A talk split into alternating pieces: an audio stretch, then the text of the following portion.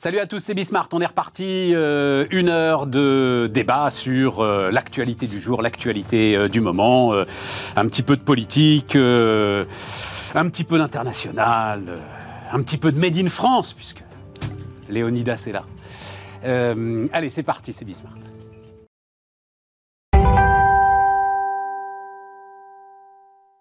Donc, on démarre. Euh, Léonidas Kalogiropoulos, salut euh, Léonidas. Bonjour Stéphane. Médiation et arguments, mais aussi euh, entrepreneur pour la République. Voilà, et donc euh, le Made in France anti-Covid, tu portes ça depuis euh, au moins un an. Hein, euh, Non, six mois. Six mois Six mois, oui. Six mois maintenant. Ouais. Euh, et donc Isabelle Mass, salut Isabelle, Bonjour associée, va Solis Communication, et puis Emmanuel Grimaud qui euh, va nous rejoindre, euh, je l'espère, dans un instant. Tiens, pour démarrer, on démarre avec ça, parce que ça fait trois jours que je veux démarrer avec ça, et j'y arrive jamais.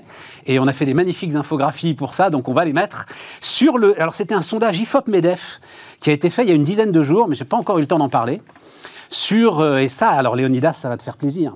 La, la... Je, je reconnais l'infographie. Hein, Oui, ouais, oui. voilà, le- la, la confiance en l'entreprise. Il faut que je chope mes lunettes de vieux pour, euh, pour vous donner tout ça.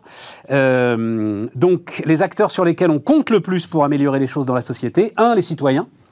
Mais euh, deux, les entreprises, 34% de l'ensemble des Français.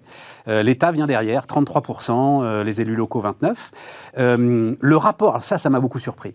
Le rapport entre l'État et les entreprises pour faire face aux difficultés économiques. En gros, est-ce qu'il faut faire davantage confiance aux entreprises et leur donner plus de liberté Ou est-ce qu'il faut quand même les, les réglementer davantage? On est à 50-50 dans la population française. 50-50. Tu imagines l'évolution Incroyable. Incroyable. Incroyable. L'évolution ou la révolution. Et donc je finis, 83% des Français ont une euh, très bonne image ou assez bonne image euh, des euh, entreprises. 83%. Ouais. C'est effectivement extraordinaire. Et c'est d'autant plus extraordinaire que fut un temps où on avait d'un côté les entreprises, les patrons, et de l'autre côté le reste de la société.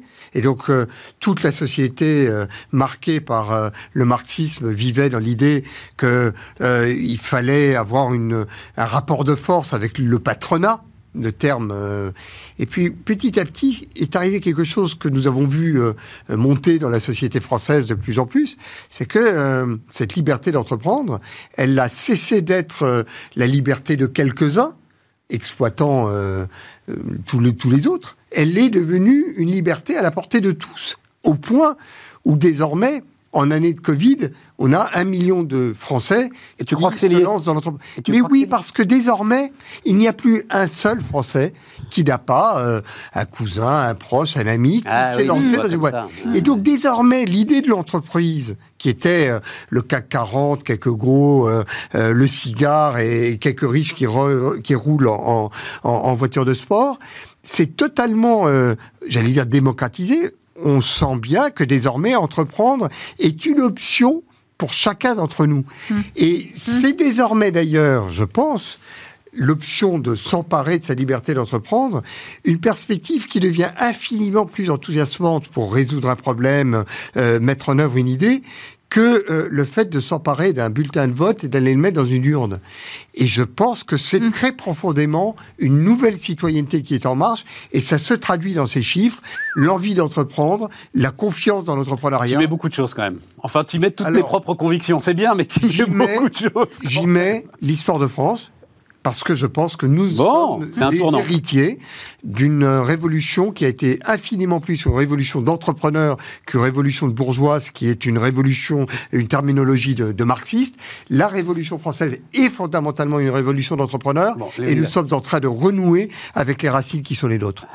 Faut laisser parler Isabelle. Alors moi, j'y- vois un peu un miroir en fait, Leonidas, parce que c'est vrai que en miroir de ce que tu dis, hein, qui est exact aussi en partie, il y a, il y a la, ba- la baisse de pouvoir des syndicats qui est continue, voilà. qui s'érode, la baisse de, de, de, de- de pouvoir ou de de, d'audience, d'influence, pardon, des ONG sur qui on compte de, pas beaucoup pour changer le monde. On Alors peut la remettre, l'infographie, alors euh, les amis, d'ailleurs. euh, Vas-y, vas-y, Isabelle, continue. Alors que les grandes manifestations, les activistes, notamment sur le climat par exemple, hein, euh, euh, bah, ont beaucoup d'audience, on les voit beaucoup dans les médias, et puis finalement, on voit qu'on n'attend pas grand-chose d'eux pour changer la situation. T'as raison, c'est Je ne ultra sais pas s'il faut s'en réjouir ou pas d'ailleurs, parce que c'est quand même des corps importants aussi pour toute une partie de la population, enfin les syndicats, les, les ONG peut-être un peu moins, mais malgré tout, il y a tout un tas de personnes qui reposent, enfin dont, dont- dont un peu le- le- l'avenir euh, repose sur, euh, sur, euh, sur les syndicats, en tout cas dont, le- dont le- la protection sociale repose là-dessus, notamment par le paritarisme. hein.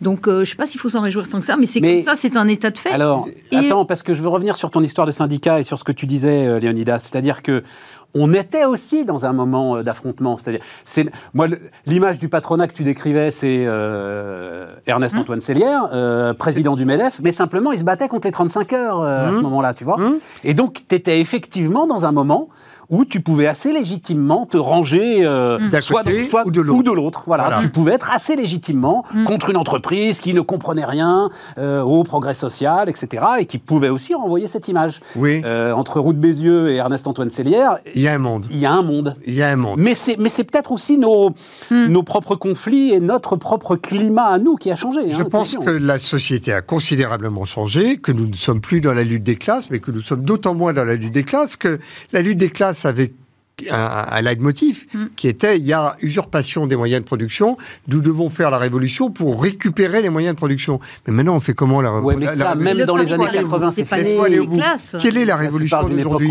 La révolution d'aujourd'hui, c'est de dire je ne suis pas content de la manière dont les choses se font, je monte ma boîte. Ouais. L'acte de monter sa boîte est devenu la déclinaison contemporaine L'importance des de, syndicats euh, dans, euh, la, cette, dans la- tension Attends, sociale. l'importance des syndicats dans la gestion des sujets quand même qui vont nous amener dans le prochain quinquennat à des gros débats sur les retraites, sur euh, bon la réforme du chômage elle a été faite, mais sur la réforme de la retraite, l'importance des syndicats dans le paritarisme il est réel. Ah bon, on ne peut pas euh, admirer la cogestion à l'allemande et pas se dire que euh, on a un souci avec les syndicats en Ouais. France de représentativité. Après euh, on n'a pas les, les solutions pour le résoudre, sinon ça se saurait, mais euh, on ne peut pas dire que les syndicats c'est l'image de la lutte des classes. Oui peut-être une partie d'entre eux, mais il y a toute une partie de syndicats qu'on appelle réformateurs dont on a besoin pour faire la ces réformes. On ne va pas les faire tout seul. Ou alors l'État serait en part, effectivement, de- du sujet, elle le fait tout seul. Et en miroir, je voulais finir sur euh, ce que tu dis sur effectivement euh, l'envie des Français d'avoir plus de liberté quand on est chef d'entreprise. Je trouve qu'il y a un biais. Oui, quand on est petit entrepreneur, on n'a pas envie d'avoir des paperasses, on n'a pas envie, euh, c'est compliqué, l'URSSAF, etc. Mais quand on est dans- employé dans une grande entreprise, on est content d'avoir un cadre, on est content d'avoir un SMIC, on est content d'avoir euh, une loi sur le chômage, la retraite, euh, euh, tout un tas d'encadrements euh, du bien-être au travail, du télétravail, je ne sais pas quoi. Et tu es content de l'avoir. Et donc, tu n'as pas forcément. Ah, tu peux même aller un peu plus que, loin, Isabelle, une on donne plus de liberté aux chefs de l'É- aux chefs d'entreprise pour réguler autrement ou différemment ou hors cadre. Si Emmanuel Ouais, donc, était là, euh, il je nous sais pas si c'est pas un bien dans la question, dans la façon dont la question Il nous confirmerait le chiffre, je l'ai en tête, et puis j'espère qu'il va arriver, il nous le confirmera, mais tu as moins d'un pour cent de chance de te faire virer d'une grande entreprise avec 10 ans d'ancienneté. Hum? Tellement le- le- la Le protection cadre, oui. est solide. Voilà. Et je sais pas si Donc, tout euh, le monde a envie que cette protection euh, Saute. Ah oui, oui, Je oui, parle oui. des gens qui ont été interrogés dans cette. euh, Euh, dans tout- cette attends, question. attends, j'ai une question quand même, Léonidas, pour toi. Est-ce que tu ne mets pas trop. Oui, ok, un million de. Mais ça n'est qu'un million. Non, non. C'est-à-dire, c'est est-ce que tu mets pas. Est-ce que tu es sûr an. que la France euh, est- est- problème alors, là-dessus. est convertie oui, à totalement. ton entrepreneurialisme Totalement. Et, mais, tu, et- mais, tu, et- mais attends, là tu le martèles comme un dogme, mais le totalement. Qu'est-ce qui te... je le martèle d'autant plus comme un homme que je voudrais revenir sur un détail qui est fondamental dans ce sondage. Mais euh, un million par an, ça veut dire qu'en 4-5 ans, on a doublé le nombre d'entrepreneurs dans notre pays. Non, parce que. Et si, non, parce que mais non, sur les 4-5 même- ans, il y en a 70% qui calanchent, euh, Alors, euh, il n'y en a pas 70%, mais quand on est à un taux de 1 million, qui n'a jamais été atteint, on est devenu le premier producteur d'entrepreneurs en Europe au re- au regard de la, po- de la, de la population euh, euh, des, Ah, je ça, c'est- absolument exceptionnel. Non, je pense qu'il faut prendre la On mesure. produit des footballeurs et des entrepreneurs. Il faut prendre la mesure de ce qui s'est passé et de, de- de ce mouvement qui ne cesse de croître. Parce qu'avec un million en année de pandémie, on pouvait se dire on a atteint la septote. Ça continue de progresser. Mm. Donc c'est une extraordinaire et très Non, très non. Ok, joyeuse. alors, euh, on avance. il y a une aspiration. Ouais, mais il faut qu'on avance, les gars. Un autre élément positif, c'est que qu'est-ce qu'ils disent euh, dans ce sondage? Les Français disent non seulement c'est une bonne nouvelle, mais c'est une bonne nouvelle pour résoudre nos problèmes collectifs. Et c'est ça mon entrepreneurialisme. Alors, justement, que quand on a un problème collectif à résoudre, livrons-le à l'armée des entrepreneurs, à l'armée des citoyens euh, qui ont un esprit d'entreprise pour trouver des solutions. C'est certainement plus prometteur que de le livrer à une armée de fonctionnaires. assez vite, Léonidas, parce qu'on en a déjà beaucoup parlé, nous, ensemble, hein, euh, mais euh, donc le, le, le, le, le Made in France anti-Covid. Oui. Euh, alors là, il y a page complète dans les échos, dis donc. Pas mal, hein Ah, Ça, c'est pas mal. Non, mais c'est important quand on mène un combat. En plus, tu es lobbyiste, donc tu sais exactement le poids que ça a. Ça, ça a du poids quand même. C'est un Euh, poids considérable. considérable, Et voilà. c'est un poids d'autant plus considérable qu'il y a euh, une mention qui ne t'aura certainement pas échappé. La présence euh, du directeur de cabinet d'Olivier Grégoire, elle était à la maternité, c'est pour ça qu'elle n'était pas là. La présence du logo, du logo, voilà, c'est une réalité, du ministère de l'économie et des finances qui a été euh, validé par Matignon et par l'Élysée. Ça veut dire qu'à un moment donné, les pouvoirs publics se sont dit, on ne peut pas être absent de euh, la réalité de ces solutions qui sont l'un des paramètres pour lutter contre le Covid. Le point de bascule, c'est la cinquième vague. Est-ce que oui ou non le vaccin suffisait? L'idée, l'espérance que l'on pouvait tous partager, c'est que le vaccin, au-delà d'un certain taux de vaccination de la population, aurait suffi à briser la pandémie et la contagion. La cinquième vague enterre cette espérance-là. Et donc, on est désormais dans la même analyse que pour la sécurité routière. On gagnera cette bataille de la mortalité sur les routes, comme de, la pandémie, en additionnant les solutions les unes aux autres. Il y a le vaccin, il y a les gestes barrières, il y a euh, le gel, et puis il y a les purificateurs d'air, il y a euh, les destructeurs de Covid, euh, les lampes UV. Tout ça, ce sont des moyens complémentaires, et c'est l'addition de tous ces moyens qui permettront de faire reculer la pandémie. Désormais, le débat est ouvert.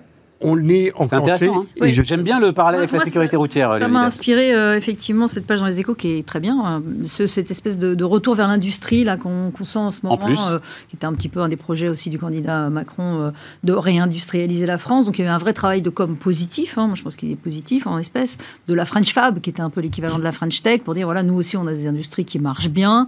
Il y a eu une séquence de communication de, de, de Bruno Le Maire récemment sur le fait qu'on a ouvert plus d'usines cette année en France qu'on en a fermé. Alors c'est les, les économistes disent oui, c'est pas euh, des chiffres rocambolesques, 0,1% de croissance de l'emploi industriel, on va, pas se relever, on va pas se relever la nuit, mais Ouais, si, on- à mon avis, ridicules, les chiffres. Moi, Non, je pense qu'on va pas réindustrialiser la France, mais si on reste à 11% de PIB, c'est déjà pas mal. Si on descend pas, le sujet, alors que la croissance progresse, moralité, on progresse. hein. Enfin, c'est un petit peu, un petit peu déconnecté, mais c'est vrai. Et, et aussi euh, les efforts donc de la French Fab, de Panier Runacher, de, de, de la ministre en la matière, et de tous les industriels qui ont, qui ont euh, voilà ouvert des sites ou étendu des sites, c'est quand même, c'est quand même une bonne nouvelle. Oui, oui, sauf que le, le- le truc depuis six mois, donc Léonidas avait eu euh, sur ce plateau une formule merveilleuse. Est-ce qu'on a lancé des appels d'offres pour mobiliser les taxis de la Marne? Voilà, qui était. ah, Non, c'était vraiment une magnifique formule. Mais donc, tu as le sentiment que là, ton truc va se décoincer Oui. et qu'on va accélérer l'ensemble. Parce que là-dessus, tu ne l'as jamais nié, on est tous d'accord, il faut valider ces, des dispositifs de santé. On ne peut pas comme ça les mettre sur le marché.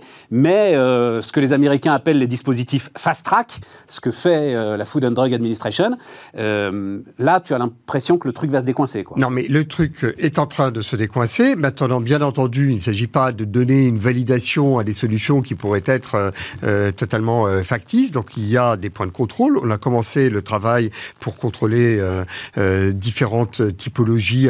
Je, je passe rapidement. Il y a les surfaces virucides, il y a les purificateurs de l'air, il y a les purificateurs de, de vêtements.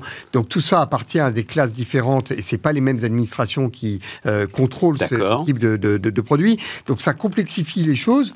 En revanche, le message consistant à dire euh, aérez euh, vos bâtiments, euh, respectez les gestes barrières, vaccinez-vous et étudier euh, les solutions virucides dans tous les lieux accueillant du public, c'est quelque chose qui commence à être regardé. Et moi, je, je- pourquoi est-ce qu'on a besoin Ouais, de l'État regarde, par exemple, on- là, ça y est, ça commence, on commence à acheter massivement les écoles des, euh, des, détecteurs de des CO2. détecteurs de CO2. Voilà, j'ai- même les valeurs en tête. euh, Ça a enclenché. 800 ppm, je crois. hein, Au-dessus de 800 ppm, euh, il faut ouvrir Faut la fenêtre, il ouais. faut que ça redescende, machin. Et tu dis assez justement, l'ensemble de ces dispositifs là qui émergent, il faudrait pas qu'on aille tous les acheter en Chine. Là, on a un enjeu, quoi. On a quelque chose à faire. Mais Voilà. on a d'autant plus un enjeu que c'est la vertu d'une plateforme comme Entrepreneur pour la République. C'est une filière. Voilà. La filière, elle est née sous nos yeux. Ouais. On a euh, là, en plus, depuis euh, l'article des échos, euh, quelques boîtes supplémentaires qui nous rejoignent. Mais donc, on a une trentaine de boîtes qui ont euh, testé leurs solutions, qui sont éprouvées, qui Et qui sont en capacité de fabriquer? Alors, un, elles sont en capacité de fabriquer. Deux, et c'est fondamental, elles sont en capacité de créer des synergies entre elles. Elles se connaissaient pas les unes les autres, mais elles sont complémentaires dans leurs solutions. Celles qui travaillent sur l'eau, celles qui travaillent sur les surfaces, celles qui travaillent sur l'air. Donc, elles font des, des- des travaux groupés. Elles se connaissent connaissait pas il y a six mois. Et du coup, on est capable de structurer cette filière, de répondre à nos besoins. Hmm. Et si on répond suffisamment loin à nos propres besoins, on est même capable potentiellement d'exporter notre savoir-faire. Hmm. Donc vraiment, le... et puis pardon, c'est un point aussi qui est essentiel, c'est que c'est de la prévention. Donc une fois qu'on aura réussi à lutter efficacement contre le Covid, il y a tout le reste, tous les arrêts maladie qu'on est capable de combattre parce que euh, on aura laissé à la porte Hmm. Mais des après, tu le disais tout à fait euh, toutes, justement. euh, les tu, épidémies tu le disais tout à virus. Justement tout à l'heure. euh, Enfin, tu disais justement l'inverse que euh, les taxis de la Marne, c'est pas passé par des AO. Tu es d'accord que ces matériels-là, ça va passer par des grands AO parce que les écoles, elles vont passer par des, pardon, des appels d'offres. Ouais. Elles vont passer par des appels d'offres. Donc, euh, tu es d'accord qu'il y aura une partie de commande publique qui va soutenir Ouais. quand même on a un cette, première production. Et justement sur cette Et- commande, Attends, attends, sur cette publique, est-ce qu'il n'est pas temps de se réinterroger sur une certaine préférence française ou européenne dans les appels d'offres de, de l'État pour soutenir nos filières industrielles? On Ça va aller, on va aller sur Joe Biden. sujet Mais on y va après. Oui, oui, on ça nous ben, après, Le lien avec Biden euh, est parfait. Est-ce qu'on soutiendrait pas aussi notre industrie en créant une préférence française ou, européenne? Parce que après Je te dis, Isabelle, moi, je voudrais, ces sujets-là. je voudrais d'abord euh, faire crédit euh, à, à tout l'appareil d'État d'essayer de faire de son mieux avec des choses compliquées. Mais il faut que nous fassions notre part.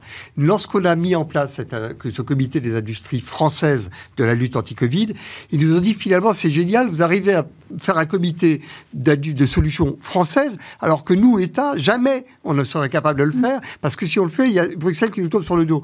Mais finalement, vous, vous le faites, vous avez le droit de le faire. Nous, on peut venir mettre en lumière ce que vous faites. Et finalement, cette combinaison, elle fonctionne bien. Et personnellement, ça ne me gêne pas de faire la part de ce que nous, acteurs privés, pouvons faire pour aider l'État à nous aider et, et que chacun fasse sa part. Je- vraiment, j'y tiens beaucoup. La République, c'est l'État et la nation. La nation, c'est nous, c'est les entrepreneurs. Ça agace un peu Stéphane, parce que je le répète en boucle, mais la vérité, c'est parce qu'il est Enfin, convaincu. sans les grands appels d'offres je pense étatiques, il y a certaines pédagogie- industries qui n'existeraient pas. hein, La pédagogie, c'est l'art de la répétition.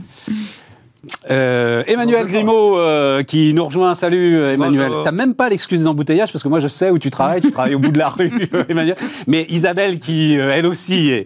enfin voilà, c'est exactement le type même de. T'avais un rendez-vous client, un truc machin. J'y serai dans deux minutes, ça va le faire.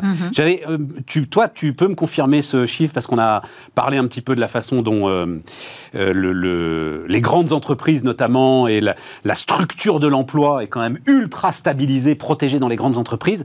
J'avais vu passer un chiffre avec 10 ans d'ancienneté, tu as 1, 2 ou 3% de chance maximum d'être licencié. C'est quelque chose comme ça, euh, Emmanuel? Tu as ça en tête comme, euh, comme chiffre? Alors, Toi qui maîtrises ces affaires sur le bout du doigt? il y a effectivement, dans les grandes entreprises, il y a, il y a peu, rarement dans la plupart, de licenciements, on va dire, euh, ponctuels. Ensuite, il y a les grands plans, euh, plans de départ, etc., sur lesquels, effectivement, là, malheureusement... Oui, mais ça, c'est ton business, ça, les grands plans de départ. C'est. euh, Non, moi, je fais tout pour les éviter. Toi, tu fais tout pour les éviter. Non, non, c'est vrai que les- dans, dans Non, non, mais les les- boîtes, les, les- les départs euh, ponctuels ou, ou Mais il y y a- sont, sont rares. Euh, Si tu parles de, euh, alors c'est le, le mal nommé plan de sauvegarde de l'emploi, Mm. il y a très peu de PSE dans les grandes entreprises. Et enfin, ou s'il y a des PSE, c'est des PSE volontaires, justement ceux que tu organises, euh, des départs en pré-retraite, euh, enfin, il Oui, est mais il y a- très, il y a un peu il y a un peu qu'il y ait du d'hypocrisie. licenciement sec dans les grandes entreprises. euh, Il y a un peu d'hypo- d'hypocrisie derrière le mot plan de départ volontaire. Ensuite, c'est effectivement, euh, c'est vrai que les, les personnes vont être quand même poussées à accepter le plan de départ.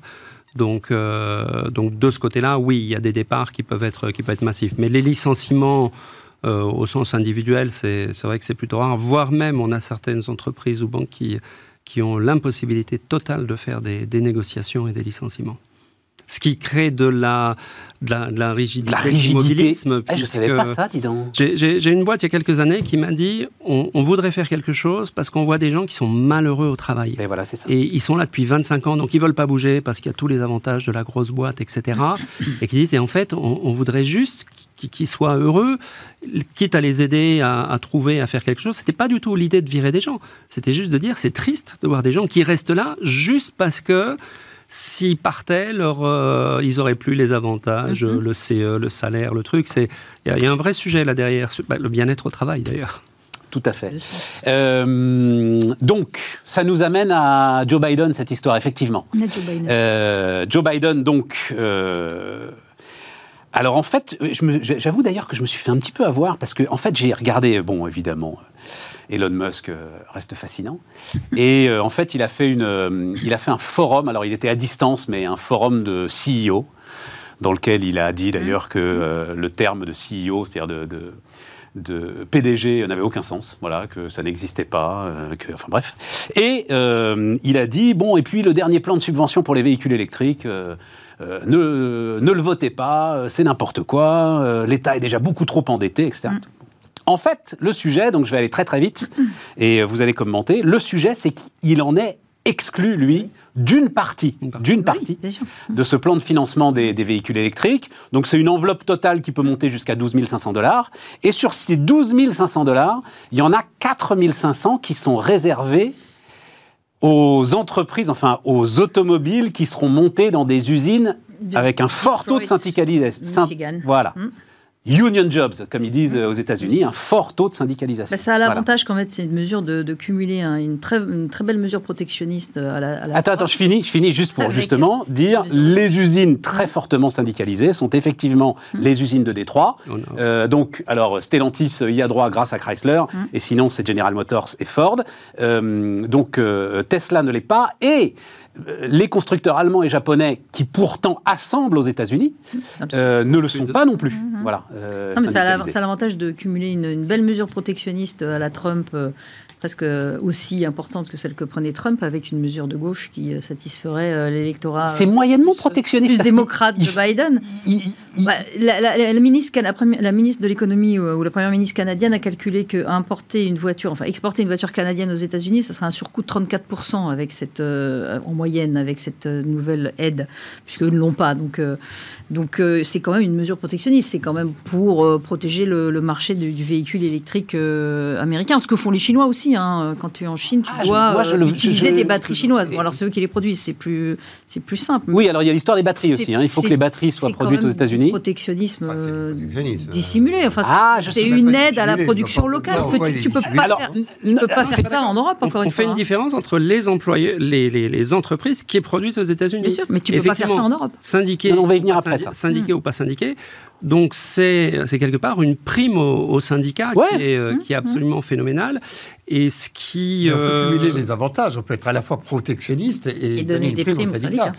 Parce qu'en l'occurrence, euh, c'est certainement pas les entreprises produites en, en Europe, euh, les voitures produites en Europe qui recevront la prime. Donc euh, voilà, Alors, c'est c'est un double c'est- c'est pas aujourd'hui les entreprises européennes. D'abord, effectivement, les Allemands produisent beaucoup sur place. hein. ils ont des- d'énormes usines euh, sur place et, le, et les, Mais- les Toyota Mais dans le sud, dans aussi. les États-Unis. Faible taux de moins Voilà. syndiqués. Et effectivement, alors qu'il y a une mesure en visant un petit peu les, les automobiles chinoises, ça c'est c'est probable, mais qui en même temps, de façon, sont tellement peu chères en coût par rapport aux automobiles américaines que les 4500 euros, c'est pas sûr que ça fasse une grosse différence. Non, moi, je, ce qui me. ce Et alors, ça te plaît que ce soit un que- soutien syndical euh, 4500 dollars par voiture, soutien syndical. Attention, Biden, il est constant là-dessus. J'avais été très frappé, moi, juste après son élection, euh, d'une allocution qu'il avait faite où je l'avais vu assez. Enfin, je l'avais rarement vu autant déterminé. Euh, sur euh, la volonté qu'il avait de faire revenir les syndicats, euh, sur le fait que les syndicats étaient indispensables à la bonne marche de l'industrie, euh, sur le fait que les salariés... Ouais, non, non, mais bien sûr, mais bien sûr, bien sûr. Euh, sur le fait que les salariés devaient se, se syndiquer. Euh, je me souviens notamment d'un échange passionnant entre Ted Cruz, donc sénateur du Texas, et Pete Buttigieg, qui euh, devenait euh, à ce moment-là ministre de l'Environnement, je crois, sur l'arrêt du pipeline qui venait justement du Canada.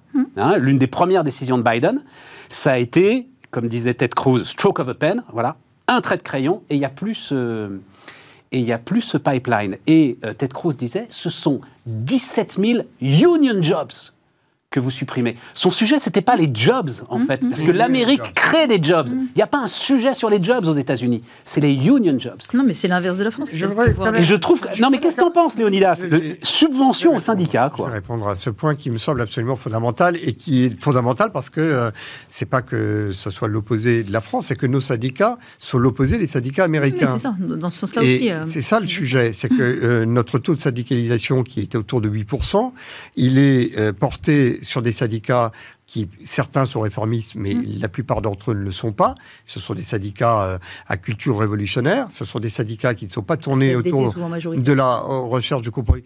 Non, mais ça évolue à, pas euh, de, de, de, de, tortue. Hmm. Mais la, la crainte que nous avons qui fait que euh, moi je serais tout à fait favorable à ce qu'il y ait. euh, un chef Léonidas, ils ne le sont pas tous- révolutionnaires, ils signent les accords d'entreprise. La CGT signe les accords d'entreprise. Je le dis Elle est à la total, table. Je suis 90% des vice-président, de la je suis vice-président euh, pour d'un les mouvement patronal. Je suis très serein à te dire, je ne veux pas de représentants CGT dans nos entreprises. Mais tu as tort je ne veux pas de Ce représentants sont de, de gars très Ah, efficaces Eh bien, je les Il faut- Et, il faut pas d'endroits. évangé- Ce enfin, sont- il faut pas non plus prendre les syndicats américains pour des anges. Hein. Je n'ai pas dit que Je dis relations, simplement euh, qu'il peut y avoir à un moment donné, et en plus je suis d'autant plus serein que on a travaillé avec la CGT sur des problématiques de travailleurs euh, euh, étrangers en France pour que justement ce soit ceux qui reçoivent des papiers et pas euh, ceux que l'on expulse alors que ils payent des charges et qu'ils sont employés régulièrement. Donc on peut avoir des points d'accord, mais il y a tellement de situations dans lesquelles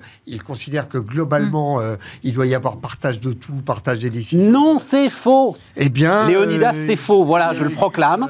eh Et je viendrai, euh, la prochaine fois que tu viens, je, je t'amènerai, là je ne l'ai pas en tête, et je voudrais pas dire de bêtises, le taux d'accord signé par la CGT. faut sortir de la focale SNCF. C'est-à-dire, le problème, c'est qu'on on, on est, euh, euh, médiatiquement, il y a une bulle euh, autour de la SNCF et autour des transports. Mais il faut sortir de ça. Après, les syndicats, Les gars négocient. les Je- syndicats américains récemment ont bloqué euh, les entreprises sur des questions salariales. Il y a eu quand même beaucoup de, de- de- de- de manifestations, de blocage de sites dans, tous les, dans toutes les industries euh, syndiquées, pas uniquement, euh, pas uniquement les constructeurs. Tu as le cinéma, Hollywood, ou les syndicats euh, euh, des- de réalisateurs, de, de copywriters, des gens comme ça, peuvent bloquer une industrie parce qu'un accord salarial ne leur va pas, etc.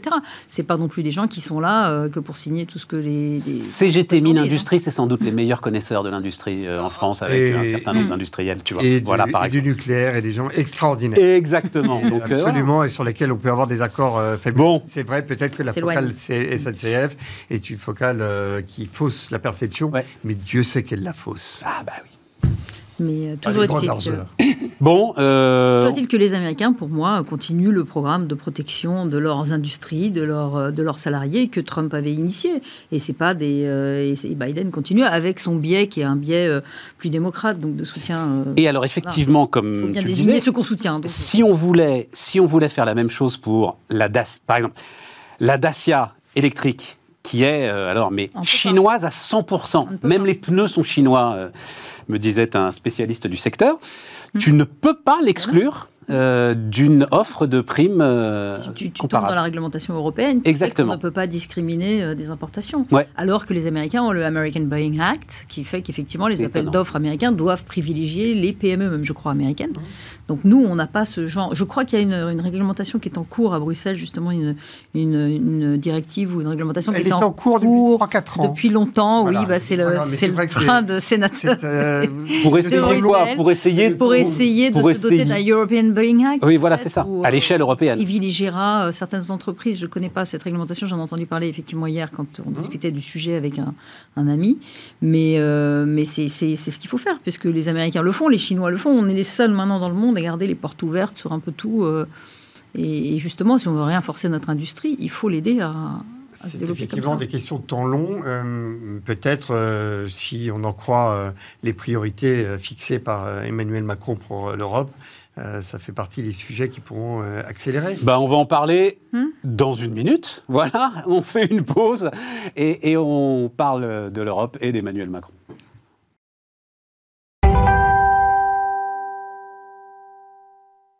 Euh, on repart les amis. Euh, alors euh, Isabelle, tu me disais parce que euh, les plateaux que tu fréquentes, mais vous savez, nous, nous on, on- on- on ne parle que d'économie. On, on ne parle que d'économie. Donc euh, où va la France Moi, c'était euh, un grand journaliste que je ne citerai pas. J'ai failli le citer, puis non, peut-être qu'il aimera pas. Un grand journaliste que je ne citerai pas, euh, qui débarquait donc euh, le lundi, tu vois. Et si s'était passé quelque chose euh, le vendredi soir, par exemple, mais il en avait pas parlé. Hmm. Alors, ça n'avait pas existé. pas existé. Il fallait. C'était pas dans le journal. Voilà. C'était pas pas, dans son c'était journal. pas dans son journal, donc Non, ça n'existait pas. il Voilà. a donné son analyse. Écoute, hein, euh, donc ouais, alors euh, c'est euh, séquencé Demain. jeudi soir, demain, Demain soir. demain soir, Demain soir. euh, pendant deux heures, un truc enregistré dimanche. Ouais, Ouais. mais un truc enregistré dimanche, mais même moi je ferais pas ça. Mais enfin, euh, Bah, c'est ce qu'il va dire. Oui, enfin, à mon avis, s'il y a un, un avion qui s'écrase, on changera peut-être le programme. Mais enfin, il sait ce qu'il va dire, je pense, non? J'en sais rien. On a eu des petits, on a eu des petits insights hier dans certaines émissions de plateau euh, qui disent qu'il y aura des parties sur euh, des sortes de portraits de lui ou euh, des choses très personnalisées Oh là pour là présenter là un petit peu sa personnalité que les Français connaissent très mal. Bon, donc ça sent quand même beaucoup le, ça sent quand même beaucoup l'allocution un peu de, de campagne en partie quoi. Il y aura une partie Covid et une partie campagne, je pense. C'est un peu le, c'est un peu l'objectif de, de- de dresser un petit peu ce qui, euh, ce qui nous attend, ce qui n'a pas été fait, ce qui devrait être fait, des choses comme ça, non? On s'att- On s'attend plutôt à ça. Ouais, mais sans être candidat, c'est chaud quand même. Bah, Sarkozy, Si c'est ça, moi, je Sarkozy s'était déclaré quand? Ouais, mais il faisait pas un truc 2012, comme ça. Il a euh, pas fait deux heures euh, Ouais. sur euh, deux heures. ma vie, mon œuvre. Avait- Le problème, c'est deux heures. Parce que le vrai problème de- d'Emmanuel Macron, c'est la, la difficulté que l'on a, après qu'il l'ait Hmm. parlé, de retenir euh, le point essentiel. Et quand on a deux heures, c'est pas facile de, de se dire... Attends, attends, redis ça, euh, Léonidas. À, à chaque fois qu'il parle, je trouve que le point le plus difficile à la fin d'une allocution de- d'Emmanuel Macron, c'est de dire, bon, il a surfé avec des concepts et tout ça, bien sûr, il est brillant, intelligent, mais qu'est-ce qu'il a voulu dire de façon prioritaire? Ouais. Quel était exactement le message What essentiel is your point? Alors, je préférerais qu'il fasse une intervention de deux minutes, qu'on la comprenne bien et qu'il y ait un point, plutôt que deux heures où il y aura tout. Il y aura tout. Ouais. Et donc, il y aura tout, comme euh, euh, finalement les 30 milliards dépensés sur la, France 2030, où il y en avait pour un peu pour ceci, un peu pour cela. Et, et- et à la fin, comme il y en a un peu pour tout, euh, eh bien, il y a une heure et demie où on se dit, bon ben voilà, faut éparpiller, Et puis- saupoudrer. Il fait comme font certains invités. euh, il ouvre des tiroirs. C'est-à-dire qu'une idée le fait penser à une autre idée, à une autre idée, à une autre idée. on revient, on a perdu le fil. Et ben euh, la commode, elle a Et- plus l'air de rien parce que tous les tiroirs sont ouverts, on Après, sait on est où sont dans les une choses. on n'est pas dans une séquence. On a eu une séquence européenne récemment avec le discours de la présidence française de l'Union européenne, qui était vraiment une séquence très européenne où on a appris des choses sur le projet européen. Là, on est dans T'as une- appris quoi? On est Bah, les- tous les projets que va porter la appris quoi France pendant la présidence non, enfin, pardon, hein, c'est là, mais, priorité, parce que moi, ça, je me suis intéressé beaucoup à la ça. vois. renégociation du pacte de stabilité, des choses comme ça. Bon, il a déjà donné des indices de, ce- de ce sur quoi il allait s'acheminer après ces six mois. Donc il y a, il y a plusieurs congrès. J'ai appris un truc, mais c'est Mm. Bruno Le Maire qui me l'a appris, je l'ai dit hier, c'est que finalement la France maintient les 3%. Et ça, j'ai été très surpris. Ouais, ils veulent- Euh, ils veulent faire sauter les donner ça 60% de dette sur PIB, on mais euh, on maintient les, mais- les 3%. Mais donc, Emmanuel, on une- là, on n'est pas de- dans une séquence, on est dans une allocution. Donc, effectivement, on s'adresse à tous les Français. Il y en a qui ont des problèmes d'entrepreneurs, il y en a qui ont des problèmes de fin de mois, il y en a qui ont des problèmes de, de santé. Euh, Chacun, je pense que c'est l'objet d'une allocution. Quoi, de Emmanuel. cocher tout le monde Attends, attends, Emmanuel, vas-y, il faut que tu, tu sais, parce que là, ils Alors, sont bavards. euh, je suis pas tout à fait d'accord avec Léonidas. Il y a quand même il y a eu un certain nombre de- de- d'allocutions sur lesquelles il y avait vraiment 4, 5, 6 points sur lesquels on sortait, on disait euh, voilà le, le sujet. Ça a, pu- ça a pu arriver Il parfois. y a combien de temps Euh, Ouais, le 12 juillet, passe sanitaire. Effectivement, là, tout le monde l'a retenu. mais sinon, il y a combien Non, mais Deux heures, je, ne- je ne savais pas que c'était deux heures, je découvre, je ne, je ne, je ne comprends pas. Alors, sur le, sur le débat, oui, mais il fait sa campagne avec le temps de parole, etc.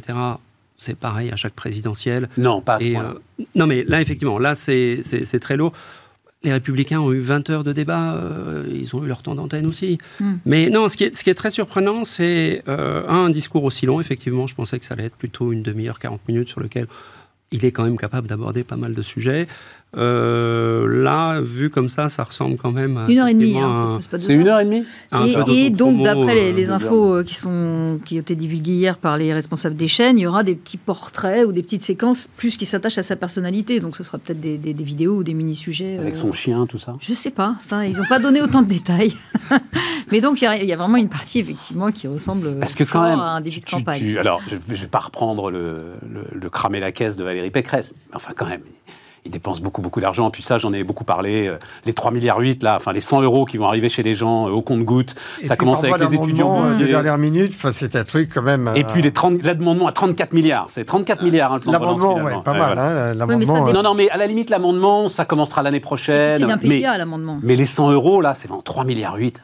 Comme ça, euh, le blocage des prix de l'électricité, 10-12 milliards. Bon, Tous les des- candidats qui se représentent dépensent toujours un pas à ce point-là. C'est-à-dire que avant- tout le monde me dit Sauf ça. Sarkozy qui avait monté les impôts, si tu te souviens, juste avant l'élection. Non, je me euh, souviens pas. Il y avait une montée d'impôts euh, sur un sujet, et du coup, on a dit que ça avait pu lui coûter l'élection. Alors, Ça évidemment, il y avait sans doute d'autres éléments, mais euh, ouais, juste avant, tu regarderas. Pas à ce point-là, Isabelle. Mais- Là, je ça, vais refaire a- les comptes là, pendant ça, les vacances.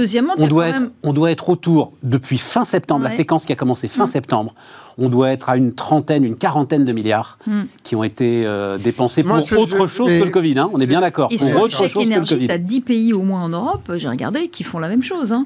Euh, le- C'est vrai la Grande-Bretagne, l'Italie, euh, l'Espagne, sous un autre système, l'Espagne, mais c'est quand même similaire, l'Estonie, la Lettonie, la Pologne. Tu as énormément de pays qui, face à la montée, mais c'est pas une montée, c'est une Attends, flambée. attends. Tu sais que le gaz a pris qu'ils le 10% hier? Bien sûr, mais est-ce Ah oui. qu'ils le. Oui, mais on est. Enfin, Ouais. bon, bref, on a le tarif réglementé. Donc, a- je ne vais pas rentrer là-dedans. de- Est-ce qu'ils le font pour 38 millions de personnes? Voilà, Ça dépend de la taille des pays. C'est sûr que Non, la, non, mais la Grande-Bretagne et la Pologne, c'est pas non plus des petits pays. Je vais regarder ça, c'est parce que si c'est du chèque énergie comme nous on l'avait, si tu C'est veux, c'est sans problème. Mais là, le truc, c'est que massif. Non, mais le problème, me semble-t-il, c'est que euh, ça, pose, ça pose la question de savoir qu'est-ce que devient la politique. Est-ce que la politique, ça va être, euh, et, et notre campagne, ça va être euh, la rivalité entre combien je vais dépenser et où je vais le mettre Ouais. Euh, Est-ce que c'est ça, pour nous, un enjeu de démocratie, de savoir où va notre pays C'est combien de milliards je vais mettre dans la pile à combustible ou la, la, la combustion ou, la, ou dans la Bref, carnet de banlieues quoi. Hmm. ça, ça ne peut pas être ça. Et je trouve que, enfin, il y a beaucoup de choses qui vont être dites et la campagne ne fait que commencer. Mais euh, je, trouve que c'est un mauvais pli qui est pris euh, d'être à ce point-là en train d'être focal- focalisé sur euh, euh, la quantité de chèques et où ils vont. Et je, je- on était euh, sur à chaque fois qu'il y a un problème, il y a une loi. Désormais, à chaque fois qu'il y a un problème, il y a le chéquier. Et ça ne peut pas être comme ça. Attention, il faut dissocier deux Et- choses. Tu as les amendements, enfin, tu as les chèques euh, énergie, inflation, etc. Et tu as le fameux amendement 34 milliards, entre guillemets, qui est un plan d'investissement d'avenir. Oui. Et qui a inventé les plans d'investissement d'avenir Sarkozy. Sarkozy. Oh, Donc- Chirac avant. Et on en est au quatrième ou cinquième, j'ai pas compris si celui-ci était le quatrième ou le mais cinquième. en fait, non, non, non, mais ils ont mot, tous voilà. fait autour de 30 milliards, hein, entre 30 et 20. Celui de Sarkozy, le premier, a fait 35. Il Pas- voulait faire pas 100, forc- rappelle-toi. pas forcément Il voulait dépensé. faire 100. Attends, il... Il a fait 35. Attends, il a commencé Après, avec on en a 57. eu 2 ou 3 à 20 ou 30. Donc Non, là, on Macron est- a commencé avec 57 milliards en Là, on a 2017. 34 Ouais. Sur celui-là. Et, et ça, c'est un plan d'investissement. Donc, tu ne peux pas le compter comme une dépense. Non, non, non, non, je mais je la chèque, compte pas. On te donne l'argent et tu te... Non, je la compte Tu pas. Tu arrives à 35 après- milliards sans le plan d'investissement, Voilà, euh, ma chère Isabelle. Ouais. Non, non, non, non, je le compte pas. Mais c'est un plan d'investissement, qui est malgré tout, ça se rattache au plan d'investissement. Ça, ça se met dans la dans l'enveloppe de Non. mission budgétaire du plan Non, les d'investissement. autres euh, 30-35 milliards, mais on en reparlera en janvier, euh, qu'ils dépensent depuis euh, septembre. Euh, à un moment, j'en faisais la liste. Hmm. Non, non, ça Ah n'a oui. rien à voir avec le plan d'investissement et ça n'a rien pas à dans voir. le plan d'investissement. Mais les 34 milliards de, de l'amendement... Non, mais ça, c'est- C'était un, juste parce que ça, ça, vous, ça vous fait rire, mais c'était un magnifique tweet qu'on a projeté deux, trois fois, Mm. qui était euh, en ce moment, Castex, c'est 300 millions d'euros par discours, il faut Mm. l'inviter à votre mariage. J'avais adoré. Très bien, effectivement, je pense qu'on est assez à, à ce rythme-là par Ah. jour. Mais euh, au-delà des chiffres et, de l'intérêt, hein, Ouais, il ne s'agit pas Attends. de dire que ça n'a pas d'intérêt, c'est aussi la manière dont l'État travaille avec l'écosystème, de travailler avec les entreprises. On dirait qu'on est là en train d'attendre, enfin c'est quand même nous ramener à une société dans laquelle le pays attend que euh, on, on lui dise dans la verticalité quel va être le cap de l'avenir, quels vont être les investissements. Que, enfin, on attend tout. Et je, je- je trouve que c'est une vision euh, presque euh, contradictoire à celle que Emmanuel Macron avait portée Avec notre première partie d'émission, avec la première Mm. partie avec- l'entrepreneurialisme. et avec ce qu'il avait lui-même porté Absolument. en 2017, qui était cet extraordinaire souffle d'esprit d'entreprendre qu'il y a dans notre pays. Et il arrive à la fin de son quinquennat en disant l'État va vous apporter la vérité. Je trouve que ça montre euh, en synthèse deux, deux photographies de ce que ce quinquennat a pris comme virage. J'ose espérer qu'il reviendra en 2017 euh, à son esprit de l'origine. Il reviendra en 2022 à son Non, esprit de 2017. J'espère qu'il reviendra dans Emmanuel. cette campagne à son esprit d'origine de Non, 2017. ra- rapidement sur ce chèque énergie, chèque inflation, indépendamment du montant, 3 milliards 8, effectivement, c'est, c'est- non, non, mais c'est considérable. Non, mais moi, ce qui me perturbe le plus là-dedans, je dis, je dis pas qu'il fallait pas le faire, mais ce qui me perturbe le plus là-dedans, c'est qu'on crée un précédent.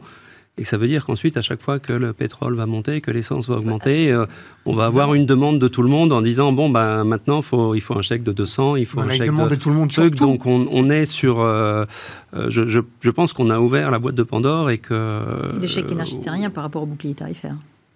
Non, mais Le chèque énergie, c'est rien par rapport au bouclier tarifaire, mais tu comprends. Mm. Enfin bon, on va, on va- Mais- mais, mais mais, c'est- mais tu, donc c'est jusqu'à quand 2000 les gens euros, hein, les c'est ça moyens de se chauffer 2000 euros. Non, mais 2000 euros conjugalisés, comme dit. euh, Ça peut faire 4000. ces gens-là ont les moyens de se chauffer, euh, Mm. Isabelle. Tu comprends? Justement, c'est pas le chèque énergie, celui-là parfaitement légitime. Hmm. Non, non, mais sûr. Non, c'est. Bon.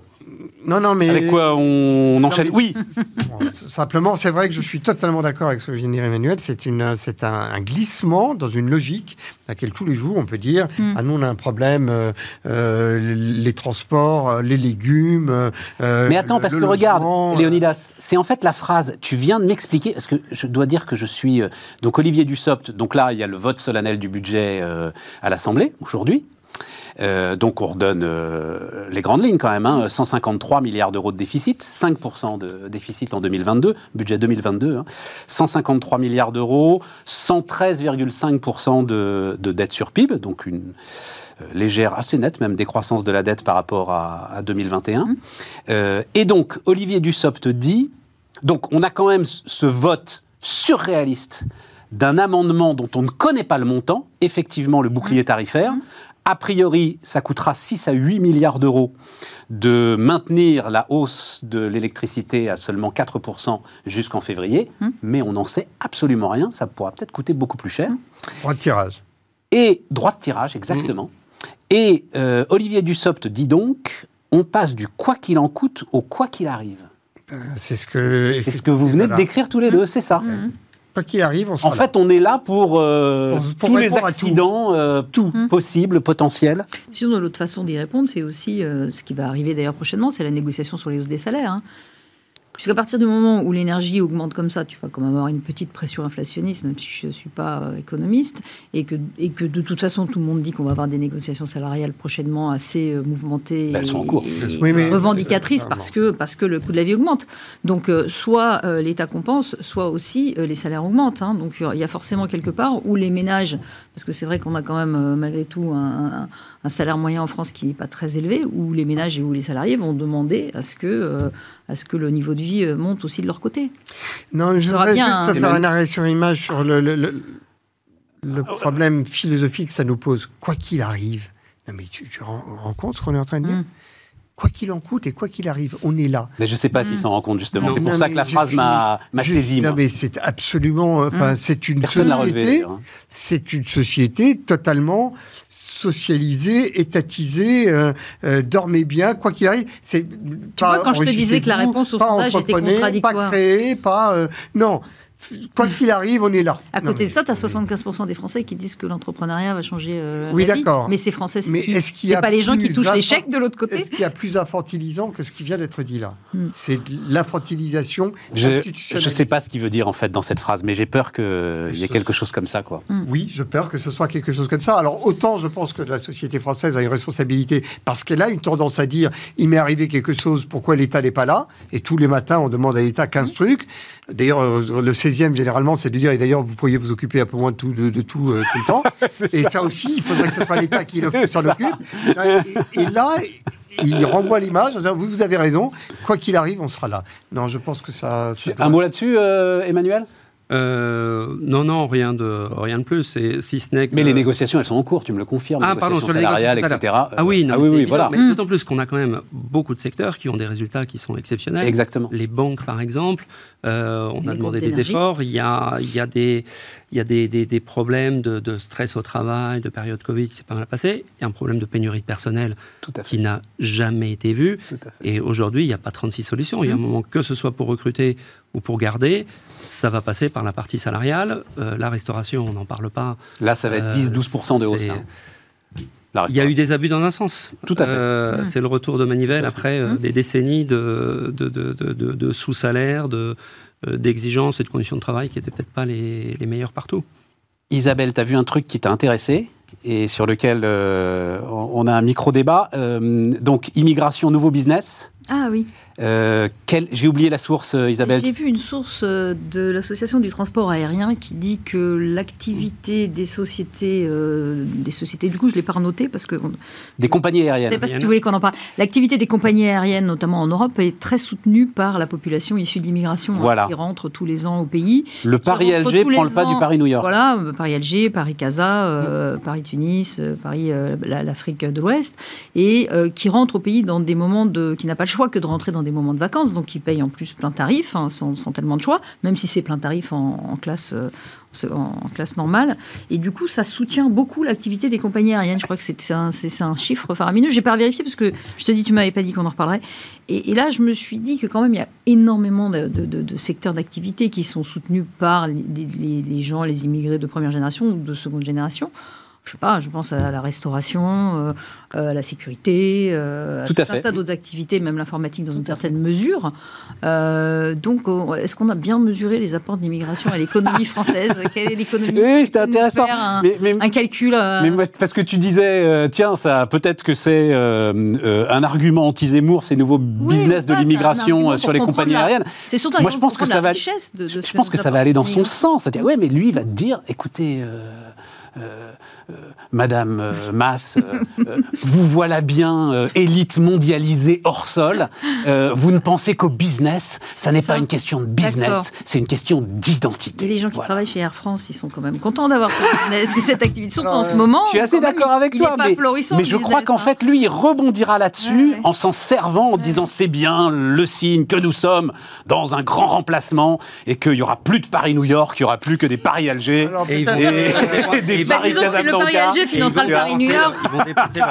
Il était où en vacances la dernière fois Je ne sais plus. Effectivement, le Paris-Alger à deux heures de vol était deux fois plus cher qu'un Paris-New York. Qu'un Paris-New York, c'est super cher, même, le Paris. 1200 euros l'aller-retour. Euh, Éthique a reçu euh, l'organisation patronale dont tu es le vice-président depuis Hum. à peu près 57 ans. Ouais, c'est un peu plus. euh, et en l'occurrence, euh, il a, il a éludé tous les sujets économiques pour tous les ramener à une problématique d'identité nationale. Et donc, même lorsque des chefs d'entreprise disaient Mais euh, qu'est-ce qu'on fait avec nos emplois? Il n'y en a Hum. pas, il n'y a pas de Français pour prendre ces emplois. C'est pas mon Voilà, sujet. faut les former. Euh, On va tous les euh, former. voilà, euh, je suis là pour protéger Hum. l'identité nationale. Je suis d'ailleurs non pas là pour réformer la France, mais pour sauver la France. Et donc, euh, c'est totalement secondaire pour moi, les, les réformes, de les machins, si les euh, la sécurité, Enfin, la restauration. manière de dire l'avenir de la France ne joue pas euh, à la corbeille de la bourse. C'était quand ça, euh, Léonidas Il a été reçu il y a un mois environ et euh, à l'évidence, Mhm. euh, l'entreprise, l'économie, Mhm. euh, J'ai c'est pour lui l'impression- totalement étranger. J'ai l'impression que là-dessus, parce qu'il y avait effectivement cette réponse qui faisait deux, trois fois, et que, alors on en a déjà parlé, moi je trouvais assez. Enfin, ça m'intéressait qui disait Vous demanderez à mon Premier ministre, tu sais, Euh, ou vous demanderez à mon ministre du Travail. En gros, je suis président de la République, je suis là pour donner une vision, je suis là pour donner un cap, etc. Et j'ai l'impression que depuis euh, deux, trois semaines, il a changé de cap Mm. et qu'il est, lui, maintenant un quand peu plus Bah, ça l'autre s'est pas euh, euh, particulièrement LCI, bien passé. crois, des dans des éléments. Ça ne s'est pas bien passé parce que... Quand il a rencontré les chefs d'entreprise Ben non, parce que dire, les chefs d'entreprise ils ont dit, mais enfin quand même, euh, nous on est à la tête de nos boîtes, on est euh, les acteurs de l'économie, on ne considère pas que ce qu'on fait euh, est secondaire, accessoire et... Et alors Mm. pourquoi est-ce que vous pourquoi est-ce que vous prenez pas la parole vous? Ah, Il se trouve que j'en ai discuté moi avec des patrons du bâtiment. Euh, donc la discussion, euh, plus personne ne parle français sur les chantiers, point à la ligne. Voilà, c'est un fait. Et donc je leur dis mais pourquoi est-ce que vous prenez pas la parole pour le dire? Pas question.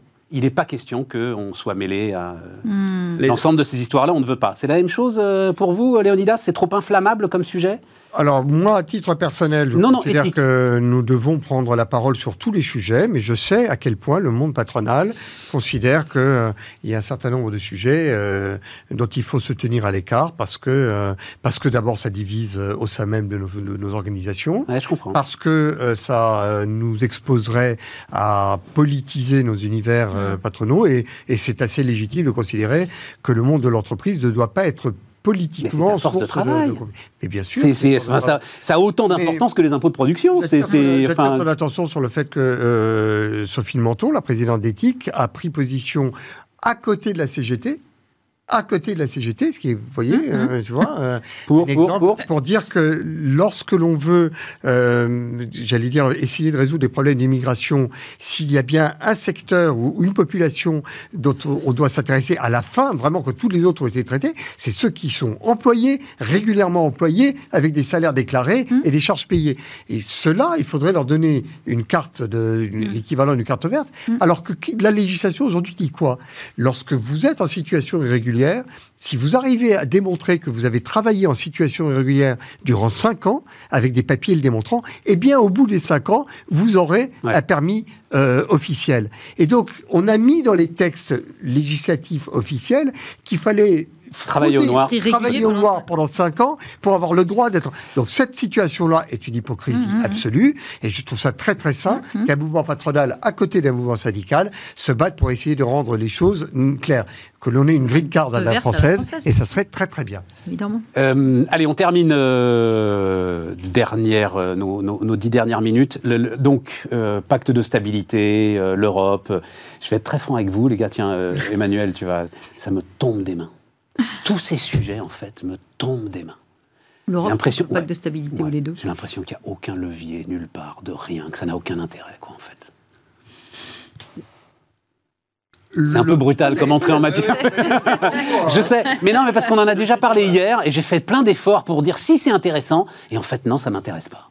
Non, mais c'est quelque chose sur les gens ont l'impression qu'ils n'ont pas de, qu'ils, qu'ils ont pas d'action, d'impact. mais c'est pas- ça sert à rien, le, à part à faire rentrer les voitures chinoises. Tu peux pas dire le pacte que- de stabilité. Ouais. Non, oui, le, le pacte de stabilité, euh, euh, le- la le- construction européenne, l'Europe puissance, enfin tu vois, tous ces totems autour Oui, desquels on tourne les, là. les gens ne se retrouvent pas dedans et c'est c'est trop loin. Effectivement, on ne voit toujours que le mauvais côté de l'Europe sans voir le bon côté de l'Europe. Il y a quand même beaucoup de choses qui, qui, qui, qui- que, que l'Europe a permis. C'est pas parce que que ce soit la monnaie, ouais, que ce soit les, les échanges, que ce soit une législation, que ce soit une certaine puissance quand même économique, mais ça, personne ne le voit. On ne C'est pas parce que, c'est les, loin que euh, tu peux pas t'intéresser euh, à la nouvelle façon de fonctionner du nouveau couple franco-allemand, parce qu'il y a un nouveau couple franco-allemand. Donc, Bien euh, sûr. Et on sait traditionnellement dans la politique française et européenne que le couple fran- franco-allemand, c'est très important. Ça repose, une partie de l'Europe euh, repose sur ce pilier-là. Donc il est en train de se mettre en place doucement, parce que bah, c'est un couple, donc euh, c'est doucement, euh, avec Olaf Scholz. Et, et donc ils cherchent leur marque et ils vont les trouver. Et, et Macron a toujours été, euh, enfin, a toujours tout fait pour s'entendre bien avec Angela Merkel. Ça a fonctionné. Au début, rappelle-toi, c'était pas le cas. Et puis après, il a réussi à faire que ça fonctionne. Donc il est en train de entrer en séduction, je pense, avec Olaf Scholz et son ministre euh, de l'économie. euh, Christian Lindner. Lindner, le, maire fait pareil, fait sa part avec Lindner. Et je pense que c'est très important. C'est là-dessus que ça repose. Après, le fait que le fonctionnement de l'Europe, tu le vois pas tous les jours dans ton assiette de petits pois. Si tu le vois d'ailleurs dans ton assiette de petits pois, parce que c'est qu'ils ont été produits avec quelles normes, quelle réglementation. Oui, oui. Tu le vois bien. Tu, Oui, oui, tu sais bien que c'est important. que- Non, non, et puis j'admets que la bien que la monnaie et la Banque Centrale Européenne sur nous a l'énergie protégés. va être importante. Tu sais bien que la négociation sur l'énergie va être importante. Oui. On a des trucs à demander, que les Allemands ont des trucs à nous donner sur le nucléaire. Et que pour Mais si les tu veux- tu vois, par nous les exemple- donnent, il faut qu'on s'entende bien. Isabelle, c'est un bon exemple. Je pense qu'on aurait un grand marché de l'énergie Mmh. sans euh, Union européenne, tu vois. Pas sans le couple franco-allemand. Ah, Je suis en total désaccord avec ce qui vient d'être dit là. Pardon. je- je- Vas-y, Léonidas, je t'en prie. Je je pense que l'Union européenne est arrivée à peu près au- à l'asymptote de ce que les politiques peuvent en faire. Mhm. Il y a des choses à aménager, mais totalement accessoires. Parce que la vérité, c'est que si on a l'intention de mobiliser les peuples européens sur effectivement euh, euh, le pouillème de pacte de stabilité, ou le, ça intéresse absolument personne, qu'on le fasse, qu'on le fasse, ça intéresse personne. En revanche, il y a de grands chantiers à ouvrir pour qu'il y ait un vrai marché européen, pour que notamment nos startups aient un marché domestique qui soit enfin européen, alors qu'il ne l'est pas. Mais ça, c'est nos boîtes qui doivent le faire. Et si on continue de compter sur les politiques pour le faire, on peut compter longtemps, parce que ça fait 40 ans qu'ils essayent. Bah, sur les normes, de tu n'auras pas 40 le choix, euh, pardonne-moi, vraiment. je le Mais dis Vas-y, vas-y, lâche-toi, vas-y. Si tu penses que les normes, avec ce que l'on a fait sur les normes, ne sont pas allées suffisamment loin pour qu'il puisse y avoir sur un, un certain nombre de services numériques un marché unique, bien entendu que c'est totalement possible. D'ailleurs, la preuve, il y a des Facebook européens, des Google européens, et pourquoi il n'y a pas euh, des euh, boîtes européennes qui sont capables de passer à l'échelle? Nous n'avons pas été Attends, attends, capables. attends. Est Nous n'avons pas été capables. européen. euh, Mais, y a- mais bien entendu que toutes ces plateformes américaines, tous les GAFA et les GAFAM ont une- une- un, un marché européen qui sont capables de- de- de- d'aborder dans sa globalité. Ils Ah oui, d'accord, c'est ça que tu veux dire. Et nous n'avons pas été capables de passer à l'échelle. Et tant que nous, entrepreneurs, attendront l'État, attendront le politique pour passer à l'échelle, nous pouvons attendre longtemps. C'est comme si on voulait arrêter la peste en mettant des cierges à l'église. Donc il faut qu'on se prenne en main, qu'on arrête d'attendre l'État et que nous ayons notre euh, séquence euh, européenne à venir. Il y a quelques idées. On aura certainement euh, quelques occasions à parler, mais c'est à nous de le faire. Et il faut qu'on arrête de penser qu'on attend qu'il euh, y ait les deux heures d'Emmanuel Macron pour voir à la fin des deux heures la vérité révélée. L'attente de la vérité révélée, c'est ce qui a bloqué l'Europe durant mille ans de Moyen-Âge. Et la, la Renaissance, c'est quand on se dit, on va arrêter d'attendre, on va le faire soi-même. Il faut qu'on le fasse nous-mêmes. Ça me fait du bien. Oh, c'est magnifique. Ça, ça, a l'air de te faire du bien, L'UNESCO. La, la, Renaissance après Le European Boeing Act, c'est pas chaque pays qui va le faire dans son coin. Si, si jamais cette, cette euh, législation, ce projet aboutit, c'est bien l'Europe qui va le faire. Eh ben, les, fonds structurels européens pour aider les fonds structurels européens pour aider les régions plus défavorisées, c'est bien l'Europe qui les produit et ça aide tout un tas de régions qui euh, auparavant étaient moins moins développées, moins favorisées. La politique énergétique, elle peut être que commune. Tu peux pas avoir une politique. On l'a bien vu entre l'Allemagne et la France. Euh, et, et Quelle réussite bah, elle, est en, elle est en marche, si tu veux, mais elle peut pas. on peut pas faire une politique. On peut pas faire une politique nationale. Elle est pas en marche, ou alors elle, ou alors elle fait du moonwalk, tu vois, comme elle recule hein, en marchant. Sinon on recule. mais si on n'avance pas, on recule. On se dit Allez, en, marche, pardon, en, en, en s'étant quand même bien compris. Il ne s'agit pas de dire que l'État rentre chez lui et qu'ils aillent tous euh, en vacances. On va pas, on va pas faire un Fixit et un German Juste, n'imaginons pas que ça va être euh, euh, les lendemains qui chantent, que enfin mais c'est rien. La construction européenne, elle est longue. Léonidas, attends, attends, attends. Elle est longue. Il nous reste euh, trois minutes. tu prends l'aventure Doctolib, hein par exemple. Voilà, cette plateforme extraordinaire. Extraordinaire. Doctolib aux États-Unis, il a déjà 200 millions de clients. Hum Doctolib en Europe, il doit aller, alors puisqu'il a attaqué l'Allemagne d'abord, tu vas en Allemagne, tu demandes un agrément, tu recommences tout, tu dois redémarrer à zéro je veux dire, ça, l'entrepreneur, et Dieu hum. sait que c'est un entrepreneur incroyable, hum. il a beau être déterminé euh, euh, comme personne, il peut pas aller aussi vite qu'une plateforme qui se développerait sur le même modèle aux États-Unis. Et donc, il se fait à un moment dépasser parce que euh, la différence de moyens est trop importante. Bon, je vais certainement pas critiquer la manière dont Doctolib s'y est pris pour avoir une surface européenne. Mais tu penses qu'ils auraient pu faire mieux? Non, non, mais ok. Et je, voilà, je pense que euh, je, constate que euh, Google a une présence européenne. Et je constate qu'ils euh, ils sont passés à travers toutes les mailles du filet, euh, de même d'ailleurs euh, que, euh, comment ça s'appelle, Uber, où on a la même application Uber, où que l'on atterrisse partout en Europe, la même, on descend de l'avion et on... intéressant. Mais là, tu parles de la tech, qui est un secteur où les Américains dominent. Mm. Historiquement, c'est comme ça, voilà, on n'a pas réussi, à, nonobstant quelques, quelques champions, à construire des champions de la tech européenne, mais où est la banque américaine en Europe? Dans quelle banque américaine tu es, toi? Où est le constructeur américain? Il y en a, bien sûr, tu peux acheter des, des, des bagnoles américaines, mais où est le constructeur Où est la grande assurance américaine? Moi, je m'assure française, j'ai une banque française, j'ai pas de voiture, mais euh, donc euh, voilà, c'est tout la tech, on est mauvais en Europe, on est mauvais, d'accord. Donc Google est arrivé, il était bien meilleur que nous. S'il y avait qu'un seul constructeur dans le monde et qu'il était euh, français, il aurait été aux États-Unis puis il aurait envahi le marché. Là, il y a qu'il y avait qu'un Google, il y avait qu'un Facebook, il est arrivé et il a dominé le marché.